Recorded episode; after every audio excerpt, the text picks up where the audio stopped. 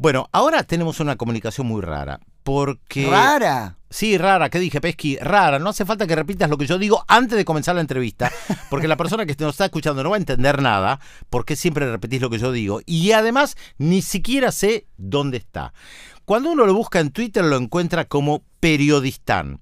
Su nombre es Fernando Duclos, es periodista, ha colaborado con muchos medios de, de América Latina y comenzó un viaje loquísimo la ruta de la seda, como lo llaman en China, desde el Reino de España hasta la República Popular China. El hombre va recorriendo los diferentes lugares, tuitea desde ahí, cuenta cómo vive la gente, qué comen, cómo se viste. La verdad es maravilloso lo que está haciendo Fernando Duclos. Les reitero, arroba periodista, lo pueden encontrar muy fácil. Encontrarlo en las redes es más fácil que encontrarlo por teléfono. No tengo ni la más mínima idea de dónde estás. Fernando, ¿dónde estás? ¿Cómo están? Bueno, les mando un gran abrazo a los dos de Bishkek, la capital de Kirguistán. A la mierda, como se dice acá. Kirguistán. Exactamente. A ver, a ver, a ver. Sabemos que hay varios países que, se, que terminan en Stan, porque tenemos a Pakistán, tenemos Afganistán, tenemos Kirguistán y unos cuantos más que terminan en Stan. A ver si nos explicas un poco primero, ¿dónde estás y por qué tanto, tantos están? Bueno, en realidad hay siete están en el mundo, eh, Pakistán, Afganistán, como dijiste vos, y después las cinco ex repúblicas soviéticas de Asia Central, que son Kazajstán, Uzbekistán, Turkmenistán, Tayikistán y Kirguistán. De esos cuatro, de esos cinco, cuatro eh, están muy relacionadas a Turquía, hablan idiomas muy parecidos al turco, al túrquico, digamos, el, turco antiguo, y el único que está más relacionado a los farsi, a los persas, es Tayikistán. Yo particularmente estoy en Bishkek, la capital de Kirguistán, que de los cinco están es probablemente el menos desarrollado, a su vez es espectacular en cuanto a los paisajes, muy montañoso, gente muy buena, se ven caballos por todos lados, es un país que ellos mismos llaman como la, última república nómade del mundo, si uno va a las montañas todavía ven los yurts, que son como esas carpas gigantes del estilo mongol que ponen en el desierto y en las montañas para aguantar el frío, y bueno, es un país que le tocó estar con la influencia de Turquía y en el medio de Rusia y de China. Así que bueno, a lo largo de la historia supo cómo, cómo hacerse fuerte en algún punto y, y, hacerse respetar por estos grandes imperios. Bueno, ahora ya sabemos dónde estás y tu familia está un poquito más tranquila porque hace varios días que no te ve por Twitter y ahora ya sabe dónde estás.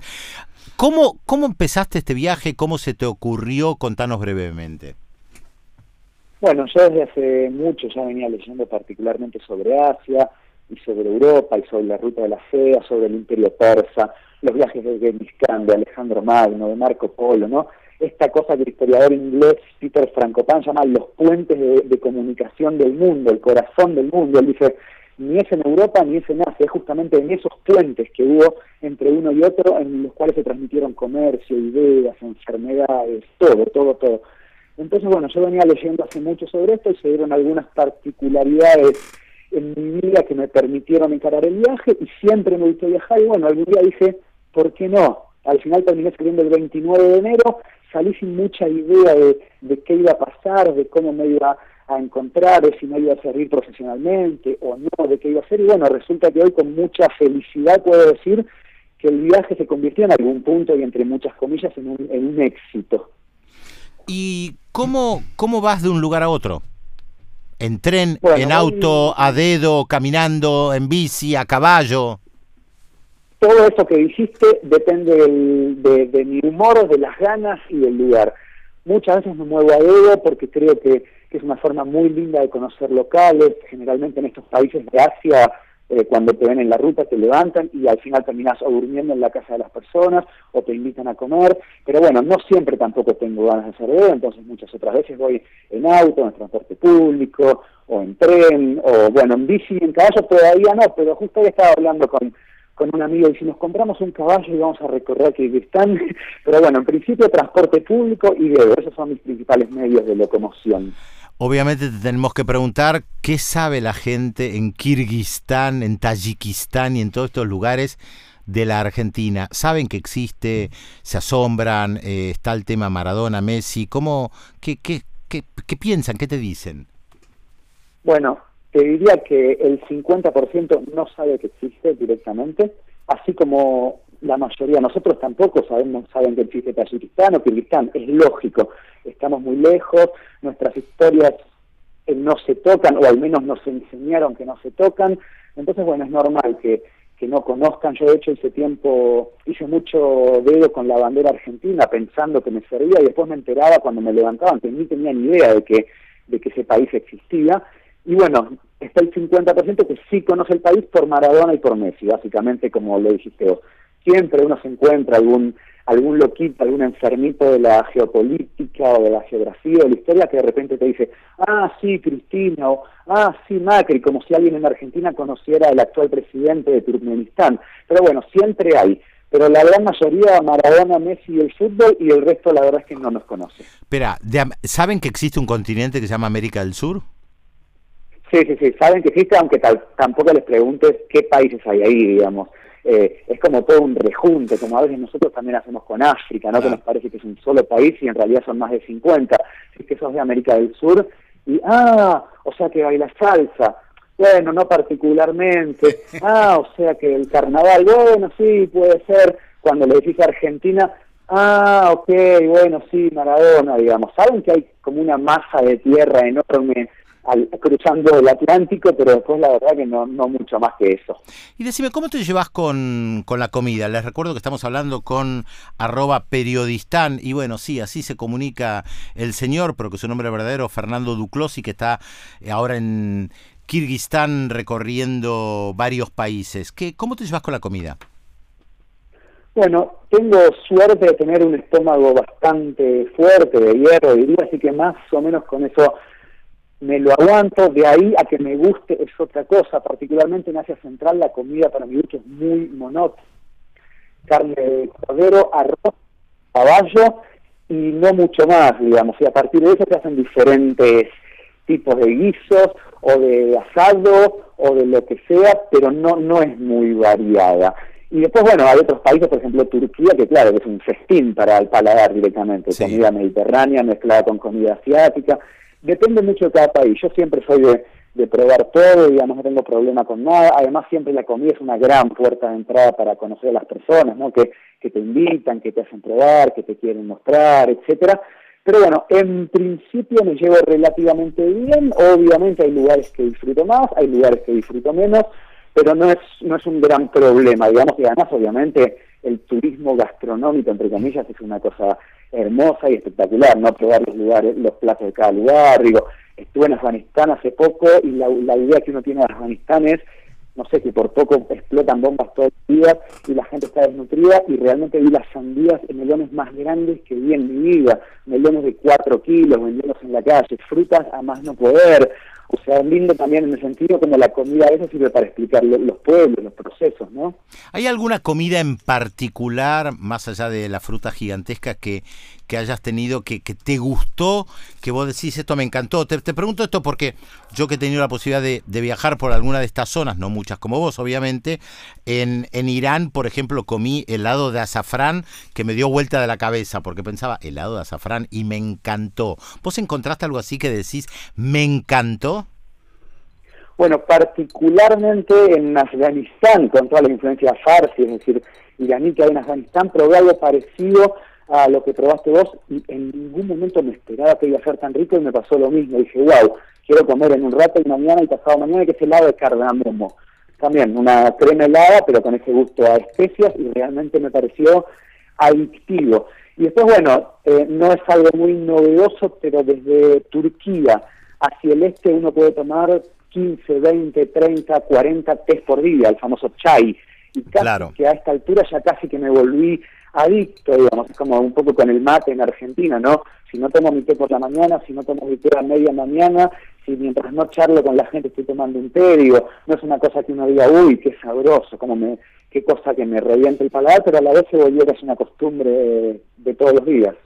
También comentaste, Fernando, esto de que te levantan a dedo y que tal vez en, muchas ocasiones terminas en, en la casa de, la gente. ¿Cómo es esa experiencia? Digo por, por nuestra desconfianza, tal vez por nuestra experiencia cotidiana, aunque tal vez vos ya estés tan acostumbrado a, que, a ir a una casa que no tengas problema, pero ¿cómo, cómo se lo vive?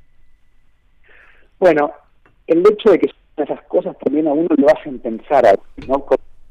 En su país, cómo son sus costumbres diarias, por qué hace lo que hace, digo, yo he hablado con mucha gente que, que me decía, incluso yo también, ¿eh? La verdad es que yo jamás levantaría a nadie en la ruta y encima después invitarlo a comer y a dormir a la casa, como qué loco. Y acá es algo, no te diría que normal, pero es habitual. O sea, si me pasa no me sorprendería. La verdad es que no sabría muy bien cómo explicar el proceso. Creo que tiene que ver un poco con los países musulmanes, que es algo que todos los viajeros que, estamos por esta zona compartimos en la apreciación. No existe gente más hospitalaria que, la gente islámica. Eh, a ver, al menos para nosotros y al menos yo hablando como hombre. Pues bueno, mi experiencia, no, no puedo contarte mi experiencia como mujer porque no, la tengo, digamos, no lo soy, pero en mi experiencia como hombre, viajero solitario y demás, los países islámicos son impresionantes y, realmente a veces pasa eso, ¿no? No sé si tiene que ver un poco con, con el Islam y esta cosa de, de, la hospitalidad para con el viajero, que es un precepto de la religión, o, o, o qué, pero pasa muchísimas veces, muchísimas veces y al final obliga a esto a preguntarse por sus propios comportamientos, ¿no? ¿Por qué a nosotros nos cuesta tanto hacer esto? Somos tan desconfiados y tal vez en otros lugares se termina haciendo. La verdad que no lo sé, pero es hermoso. Y mencionaste Afganistán y efectivamente eh, eh, uno asocia mucho, más cuando se dedica a estudiar estos temas, Afganistán con, con la violencia, no solamente los talibán, la violencia en, Afganistán existió, existe desde hace décadas, hay gente que la descubrió con los talibán o con Al Qaeda, pero la, ya hay, hay, hay novelas muy interesantes del siglo pasado, las luchas en, en Afganistán ¿Cómo te llevas con el, con el tema de, llegar a un lugar que a priori por la propia historia política parece un lugar tan violento? Y que efectivamente escuchamos, ¿no? Ataques suicidas por aquí y por allá todo el tiempo. Sí, sí, sí. De hecho, el día que se estaba sacando la visa para entrar a Afganistán, un ataque suicida en Kabul, que era una especie de rareza, porque lo cierto es que hoy en día Kabul está relativamente, y lo digo entre muchas comillas, tranquilo, mientras que son otras las zonas del país como Kanda, Helmand, Ghazni, que, que son más peligrosas, pero bueno, el ataque fue en el centro de Kabul y también hubo otro ataque muy grande con 63 personas que murieron en, en una boda justo el día después que yo me fui a Afganistán, con lo cual, bueno, obviamente no es un lugar eh, tranquilo, uno no puede tampoco hacerse el desentendido, digo, yo puedo contar todas las cosas buenas y lindas y la comida y la gente y la hospitalidad, etcétera, para mostrar algo que ningún otro medio muestra, pero tampoco puedo ser tan tonto de ir con una venda en los ojos y decir, no, en Afganistán no existe la violencia, digo. Quiero mostrar que existen otras cosas, pero tampoco es cuestión de, de negarlo, lo innegable, particularmente en mi recorrido en Afganistán, bueno, yo tengo la suerte de que tengo cara de afgano, la verdad es esa, y en Turquía tenía cara de Turquía y en Albania tenía cara de albanés, tengo unos rasgos medio universales y muchas veces la gente directamente no me creía que yo no era de Afganistán, me decía, pero sos Panjiri, que es el Panjiri es una provincia del norte. No, no, no, soy argentino. No, mentira, sos Panjiri. Eh, en ese sentido, bueno, un poco con la ropa local, más no hablar con mucha gente, al menos al principio, cuando todavía no sabía cómo manejarme, y otras precauciones del estilo, no pasar cerca de edificios gubernamentales, o estar muy atento a los checkpoints, o ir siempre acompañado, digo, mis primeros cuatro o cinco días en Afganistán, por el hecho de saber que es un lugar muy violento históricamente y también ahora, digo, uno ve armas en Afganistán como no las ve en otro lado, hay checkpoints armados cada, cada dos cuadras, acá 47 por la calle sin, sin ningún problema y a la vez una ciudad estimulante como Kabul, hermosa, llena de mercados, de, de vida, digamos, llena de problemas y llena de vida. Eh, en ese sentido, bueno, tomé ciertas precauciones al principio y después uno se empieza a acostumbrar, a relajar, no sé si eso termina siendo bueno o malo, pero bueno, ya me movía por la calle con más soltura, ya viajaba en transporte público, ya hablaba con la gente, pero bueno, fue el único lugar en donde al menos los primeros días sí tomé muchos recados, trataba de no ir solo, de vestirme como local y de pasar como uno más. Después, bueno, si justo explota una bomba donde vos estás, lo cierto es que hoy en día puede pasar en, en New York también, pero bueno, uno hasta donde puede se cuida y el resto también tiene que tener un poquito de suerte. ¿Te pasó en alguno de estos lugares, Fernando, que no pudieras entenderte en ningún idioma? Bueno, en la mayoría te diría, en Europa Occidental y Oriental no hay ningún problema, en los Balcanes cuesta un poquito más, en Turquía, Estambul, Ankara todavía sigue estando todo bien, Y después, bueno, a partir que entra una que, uno entra en el este de Turquía, es decir, en la parte kurda, es cuestión de hacerse de hacerse entender y de ver cómo hacer y con gente que no conoce ni una palabra en inglés y yo que no conozco ni una palabra, ahora conozco un poco más, pero supongamos en ruso o en georgiano o, ni siquiera ruso georgiano, en Dagestán, una provincia de Rusia, se hablan 50 idiomas diferentes, el avar, el lesguino, el dargin, entonces bueno, obviamente tampoco uno puede aprender todo y al final se termina comunicando. Me han pasado momentos incómodos de un camionero que me lleva de cuatro horas y no puedo decirle una palabra, no sé, los silencios en mi sentido son incómodos, pero bueno, tampoco si uno no puede, no puede. Hoy en día los aplicativos de teléfono, y hay ciertas cosas que ayudan. Pero cuando uno no puede, no puede, y bueno, ¿qué va a hacer? Es, es lo que hay. Yo siempre digo que no no me enorgullezco de eso, digamos. Yo siento que ahora estoy disfrutando el viaje en un 1%. Hace bien, disfrutar. En cada lugar. Exacto, si yo pudiera en cada lugar hablar en Afganistán en pashto, en Georgia en georgiano y en Albania en albanés, mi viaje sería mucho mejor, pero lamentablemente no puedo. Y decime, de todos los lugares que conociste, ¿hay alguno que digas, esta belleza es increíble, este lugar lo tenés que conocer, que vuelvas a Buenos Aires y me digas, mira, tenés que ir a este lugar porque es hermosísimo, es único. ¿Te cruzaste con algo así? Bueno, yo todavía no fui a Irán, que es medio un... Todos los viajeros que van dicen que realmente no lo pueden creer, además también por la mala imagen y reputación que tiene Irán a nivel internacional y todas las personas que van dicen Isfahan es la ciudad más hermosa que conocí. Es verdad, es verdad. doy, doy, fe de, doy fe de eso porque estuve tres veces en Isfahan y es una ciudad maravillosa. Bueno, exacto. Irán yo todavía no lo puedo hablar en primera persona, pero sé que es un país increíble, particularmente en mi experiencia me gusta mucho Turquía, la gente me parece espectacular, me siento muy bien, particularmente en el este, a medida que uno se va acercando a, a Medio Oriente, me encantó muchísimo el Cáucaso ruso, que es una región a la cual se va poco, digo, las repúblicas de Osetia, de Chechenia, de Dagestán, realmente me pareció impresionante porque es loco, ¿no? Ver gente rusa en cuanto a lo que nosotros entendemos por rusos, pero también musulmanes, digo, es, es una mezcla muy interesante.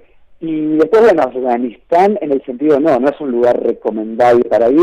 Yo me lo diría a un amigo turista, sí, anda tranquilo, pero realmente como periodista, en cuanto a, los estímulos periodísticos que hay, es impresionante. Digo, uno está una hora en la calle y ya siente que, que vio todo lo que tenía que ver. Clarísimo. Fernando, te agradecemos mucho esta comunicación.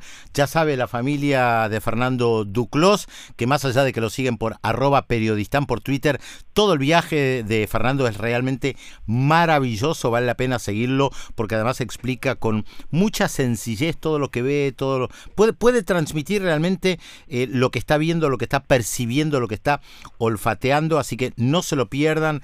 Él está, bueno, recorriendo ahí la ruta de la seda, se llama Fernando Fernando Duclos, arroba periodistán. Te agradecemos mucho tu tiempo y te mandamos un abrazo muy grande desde Buenos Aires. Bueno, Pedro, les mando un abrazo a, ustedes dos también. Para mí es un gran orgullo, un placer y un gusto charlar con vos porque desde siempre fuiste un gran referente en, política internacional, que es algo que me gusta mucho. Así que bueno, de nuevo, con, mucha felicidad les mando un abrazo y espero que esté todo bien por allá. Bueno, un abrazo grande para vos.